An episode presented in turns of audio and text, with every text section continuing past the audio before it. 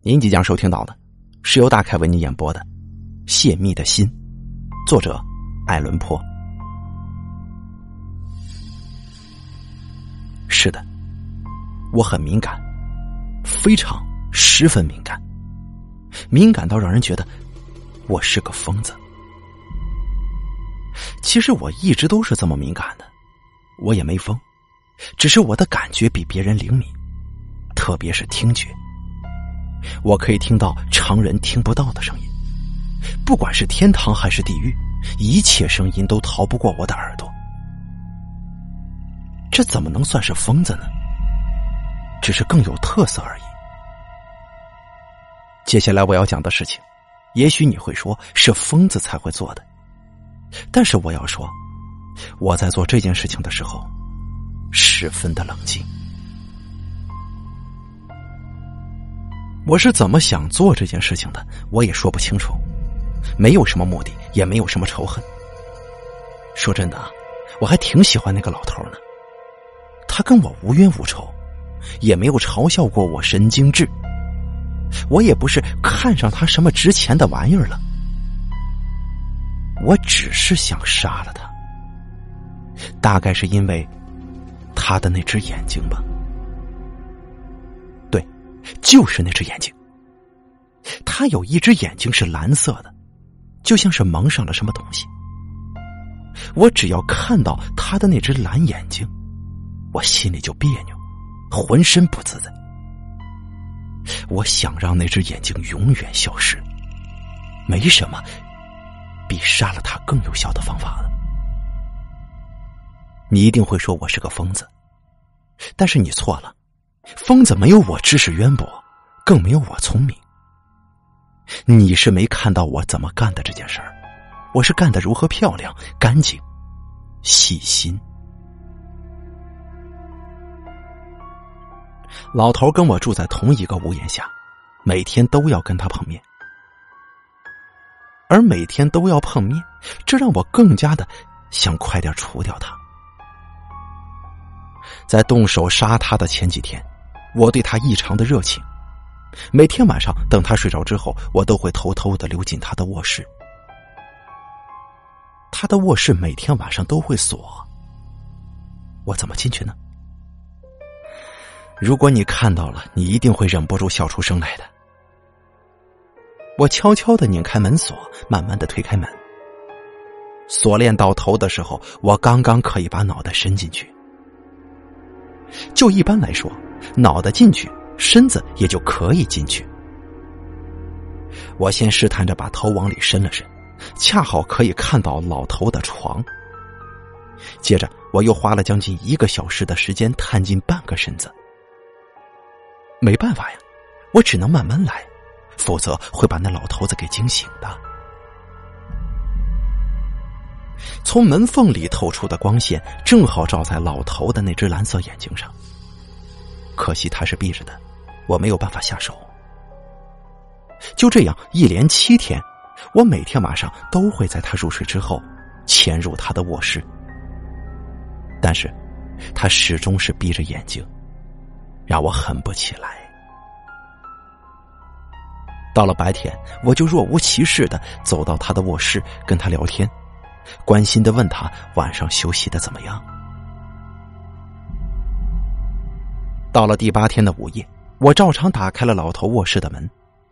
哼，我真佩服自己的身手啊！这么多天来都没有引起老头的疑心呢。同时，我也非常欣赏自己的头脑。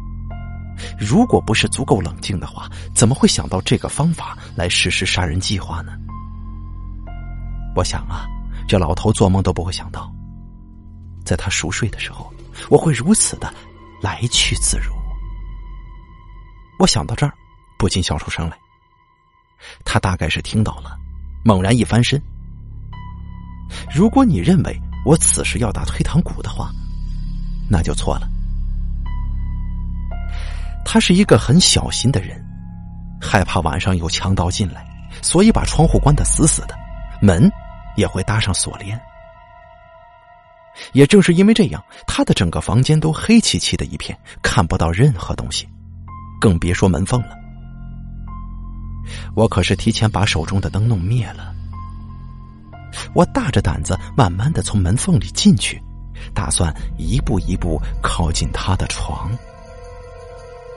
可是我刚挪了一步，这老头突然就坐了起来，大喝一声：“谁呀？”我立刻停住脚步，站在那里。几十分钟，我没有挪过一步，就像是个雕塑一样站在那儿。老头生性警觉，听到响动之后一直坐着，侧着耳朵静静的听。那动作像极了我晚上听到抱死虫的叫声。过了一会儿，我听到一声低沉的吐气声，就像是我害怕的时候发出的声音。没错，这就是害怕才会有的声音。我很早就熟悉了。每当午夜，世界无比的寂静，我就会感到害怕，嘴里会不由自主的发出那种吐气声，不是叹气，不是呻吟，而是恐惧。越害怕，这种声音越清晰。所以我说，这声音我再熟悉不过了。我很能理解老头现在的心情，他一定害怕的无法入睡，一闭眼就会被各种各样的恐惧所包围。他一定在告诉自己，刚刚听到的声音不过是风声，或者说是老鼠穿过烟筒的声音，又或者说是蛐蛐声。总之啊，就是虚惊一场。可是我也知道，这样的自我安慰多半是不会起效的，只会越来越害怕。我依旧站在那里一动不动，等了好一会儿，我都没有听到他躺下。我等不下去了，如果他一直不躺下，难道要等到天亮吗？等到天亮之后，让他看到我站在他的房间吗？于是我打开手中的灯。灯头被我用棉被包着，只露出一丝微弱的光芒。我一点点的掀开棉布，好让光线再亮一点起码能够让我看到他现在是个什么状况。我拿着灯又靠近了一点，光线正好照在他的脸上。天哪！他的眼睛睁得很大。那只蓝色的眼睛像是鬼魅一样，让我浑身都不舒服。我只能看到眼睛，他的身体则是深深的埋在黑暗当中。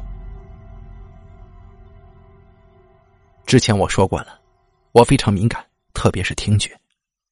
我走近一些，才发现刚刚那低沉的吐气声不是从那个老头子嘴里发出的，而是老头心跳的声音。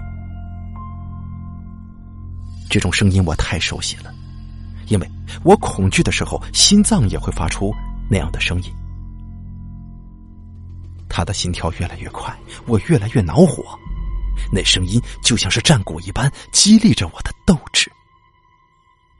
这个时候，我依然不动声色，就像个雕塑一样，连大气都不敢喘一下。我拿好灯，让灯光牢牢的铺在那只蓝色的眼睛上。老头吓坏了，他心跳的声音越来越激烈，我听到的声音也越来越大。时间一分一秒的过去，那声音越来越清晰，越来越震撼，速度也越来越快。老头一定吓得难以动弹了。我早就说过，我很敏感，这让我与众不同，导致大家认为我是个疯子。我不是疯子，这点我也说过了。疯子哪有我这般冷静啊？在这样万籁俱寂的环境里，听着可怕的心跳声，我还能保持镇定，一动不动，脑子里盘算着我的计划。不过，心跳声越来越响，就像是要炸了一般。这样想下去，街坊邻居都会听到的。不行，我得速战速决。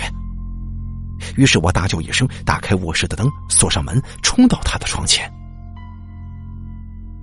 他显然被吓坏了，尖叫了一声。我把他拖到地板上，推翻沉重的大床，狠狠的压在他的身上。我心里顿时舒服多了，好像一切烦恼都在一刹那间被根除了。那讨厌的响声持续了好久才停，实在是美中不足。直到我确定了老头死了，才搬开了床。他躺在地上没了呼吸，我把手放在他的胸口上，确定心不再跳了。他死了，那只眼睛也不会再盯着我了。如果此时你还觉得我在发疯，那么请让我讲一讲我是如何藏尸的。听完之后，你一定会为我的聪明才智所折服。没有比今夜更安静的时候了。我砍掉尸体的脑袋跟四肢，将其肢解，然后撬开三块地板，把碎肉放在地板下的夹层里。哼，再见了，该死的眼睛！整个过程十分利索，房间的每个角落都没有留下血迹，没有留下斑点，没有留下任何痕迹。你瞧我多仔细呀！我把所有的痕迹都留在澡盆里了。当我干完这一切的时候，已经是凌晨的四点钟了，天色还像刚才那般黑。就在这个时候，突然响起了一阵激烈的敲门声。我装作被吵醒的样子，慵懒的下楼，就像平常一样打开了门。就在这个时候。门外站着三个人，是警察。他们说刚刚有人报警，说听到这里有一声尖叫，担心有命案发生，所以特地过来看看。我露出礼节性的笑容，将三位警察迎进屋来。有什么好怕的呢？没有人知道这里发生了什么。我带着三位警察楼上楼下搜索了一遍。一边搜索一边说：“刚刚的尖叫声可能是我做噩梦发出来的，还真是不好意思啊。”我还告诉他们，老头要回家了，要住上一阵子。当然了，我一定要带他们到老头的卧室去看看，不然就会显得我心中有鬼。不仅如此，我还请他们在老头的卧室里坐了下来，让他们歇一歇。我也拿了一把椅子，就坐在藏尸的地板上。我一点恐惧感都没有，因为没有人会发现如此精妙的计划。三位警察显然被我这再正常不过的举止给欺骗了，他开始放松的跟我交谈起来。我们聊着家常，他们问什么，我都会耐心的回答。可是。没过多久，我就开始感到不安了，脸色越来越苍白。我希望他们早点离开。我的头开始疼，我的耳朵伴有一阵阵耳鸣一样的嗡嗡声。警察们没有发现我不舒服，还坐在那里跟我聊着天。这嗡嗡声。越来越大，越来越清晰。我装作若无其事的样子，心里却想着赶快摆脱这样的不愉快。那声响越来越大，越来越集中。渐渐的，我明白过来，不是我的脑子或者耳朵出了问题。不用问，我的脸色肯定特别难看。但是我仍然坐在那里侃侃而谈，甚至还调高了声调。但是这声响越来越大，我该怎么办呢？这声音就像是低沉的吐气声，我开始大口喘气，越来越难受了。但警察没有发现我说话的速度越来越快，耳边的响声也越来越大。我忍不住站起来，烦躁的走来走去，表面上要装出是因为跟警察争辩而恼怒。我不停的走来走去。内心越来越烦躁，他们怎么还不走呢？啊，为什么还不走呢？此时的声音更大了。为了掩饰我的不安，我开始高声咒骂，表现出一副他们的观点把我惹毛了的那种样子。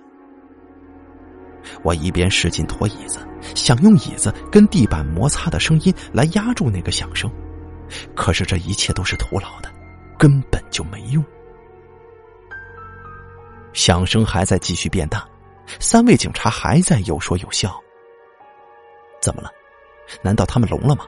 这么大的声音都听不到吗？不，他们听得到，他们是在嘲笑我，赤裸裸的嘲笑，这比任何刑罚都令人难受。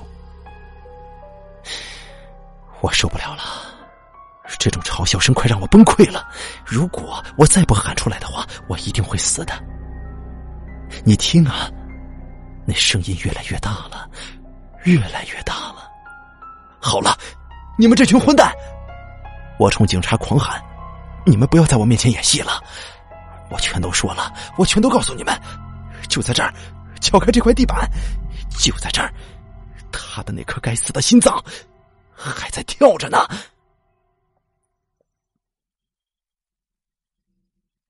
好了，泄密的心演播完毕，感谢您的收听。